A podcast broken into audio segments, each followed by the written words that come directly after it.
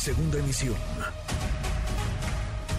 Manuel López San Martín, en MBS Noticias. En la línea telefónica de MBS Noticias, Luis Miguel González, el director del Economista. Luis Miguel, siempre un placer saludarlo. ¿Cómo está? El gusto es mío, como siempre, Juan Manuel. Bueno, noticias muy económicas en la conferencia mañanera. Arrancaría preguntándote tu, tu primera impresión de bote pronto la reestructuración de la deuda externa en la República Mexicana.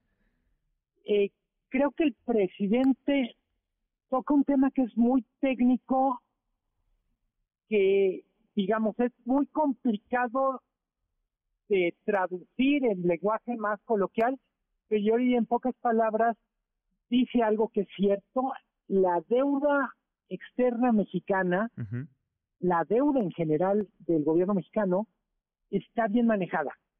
Eh, ¿Cómo se puede eh, ver este del buen manejo?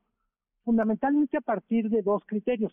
La tasa de interés que consigue México cuando acude a mercados, eh, de alguna manera es un buen registro de cómo nos tratan, cómo nos ven. Y el otro criterio al que hace referencia el presidente es cuánto le toca pagar a cada gobierno como servicio de la deuda. Eh, en lo único que, que no es correcto y que vale la pena enfatizar, no es el primer gobierno de, de México que se preocupa por entregar las cuentas bien.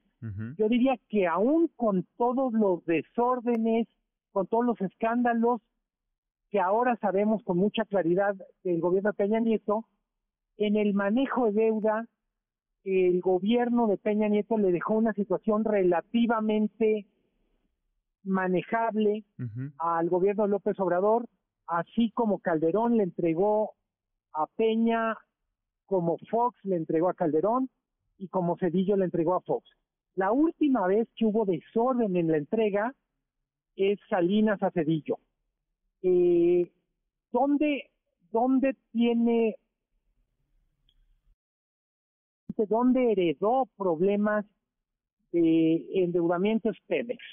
Y ya sabemos, una parte de la historia tiene que ver con nombre y apellido Emilio Lozoya, pero en términos generales yo diría efectivamente el manejo de la deuda del gobierno federal por parte del equipo de Hacienda eh, ha sido bueno y no será un dolor de cabeza al final del sexenio la parte de endeudamiento. Luego el presidente Juan Manuel hace muchas referencias a que también está la economía mexicana. Sí. Y en términos generales yo diría la, no es no son años buenos para la economía en el mundo y la economía mexicana no es la excepción. Yo no diría que son buenas cuentas, me refiero a empleo, me refiero a crecimiento, me refiero a inflación, sino son cuentas regulares en un año muy malo, en años muy complicados para el mundo. Eh, hay muchas maneras de, mirar el vaso y hablar de si está medio vacío, medio lleno, pero no perder de vista la economía mexicana no ha crecido desde 2018 si lo vemos en el saldo del PIB en todos los años y ha tenido un decrecimiento importante cuando medimos PIB per cápita. Bajo ningún parámetro eso puede ser considerado una cifra del que, del que estemos contentos, satisfechos orgullosos. Ahora, Luis Miguel, con todas las cifras que nos ha presentado el Instituto Nacional de Estadística y Geografía a lo largo de las últimas semanas, con lo que ha dicho el presidente Andrés Manuel López Obrador, ¿qué podemos esperar del 2023 en materia económica? Normalmente, y es importante, Juan Manuel, el INEGI no hace pronósticos, lo que hace son fotografías y en dado caso nos manda imágenes que tienen que ver con el presente o con el retrovisor si fuéramos un automóvil. Correcto. Quienes sí han hecho estimaciones de cómo puede ser 2023 son los grupos financieros, son los organismos multilaterales y lo que nos están diciendo es 2023 va a ser un año muy complicado porque eh, lo más probable es que la economía de Estados Unidos entre en recesión y buena parte de lo que tenemos que funciona de la economía mexicana está relacionado con la economía de Estados Unidos.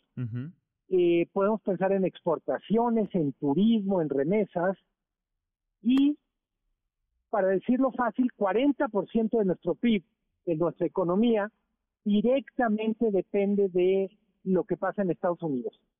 Entonces, eh, la economía en 2023, dicho de manera amable, tendrá enormes retos, dicho de la manera más fría posible, 2023 será un año más complicado de lo que fue 2022 para muchos sectores que vieron crecimiento o recuperación en 2022.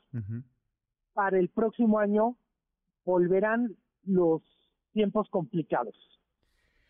Híjole, pues esperemos se equivoque Luis Miguel González, pese a que todo indica lo contrario, ¿no? Sí, deseo sinceramente estar equivocado y que 2023 sea un año espectacular. Exactamente. Luis Miguel, siempre un placer saludarte. Muchísimas gracias. No, el gusto es mío. Un abrazo. Aprovecho para desearte feliz año a ti, a tu equipo y a la gente que nos escucha en MBS. Igualmente, querido Luis Miguel González. Fuerte abrazo. Redes sociales para que siga en contacto: Twitter, Facebook y TikTok.